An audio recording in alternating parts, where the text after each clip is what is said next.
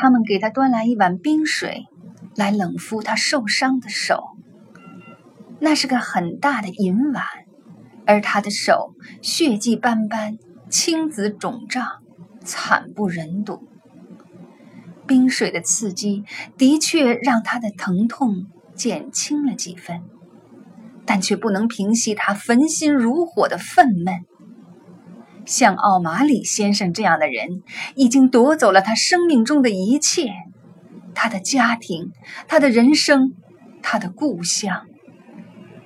经过了漫长的岁月，到如今，他终于有机会面对自己一生的敌人，而且或许，他想有机会战胜他。抽支烟吗？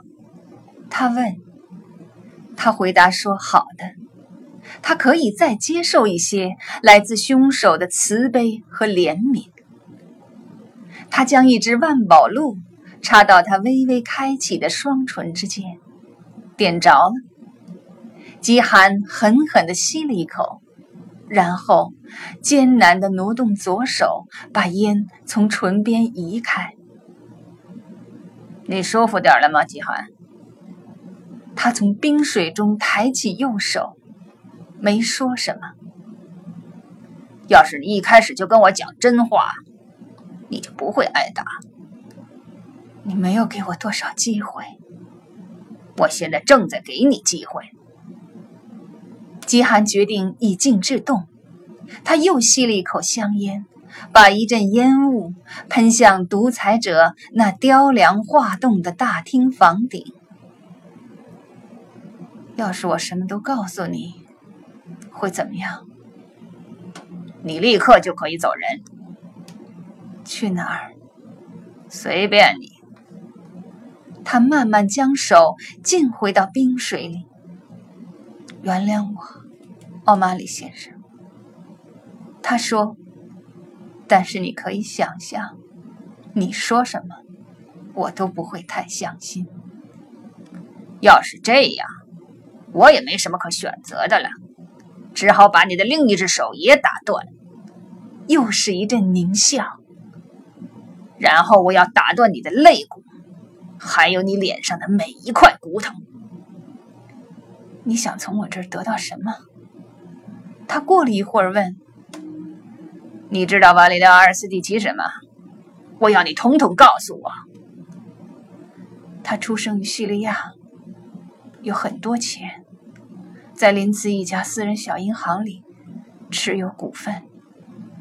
你知道他为什么买下那家银行吗？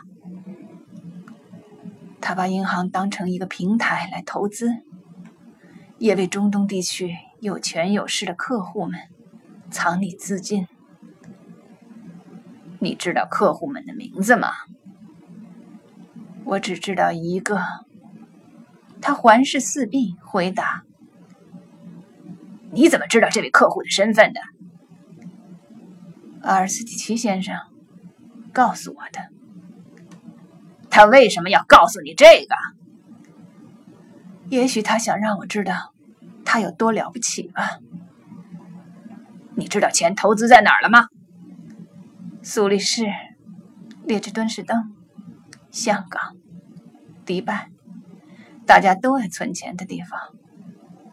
账号呢？他也告诉你了吗？这个他没有。他摇了摇头。账号只有阿尔斯蒂奇先生知道。他把手放到胸前。他把账号随身带在这儿，记在一个黑皮笔记本里。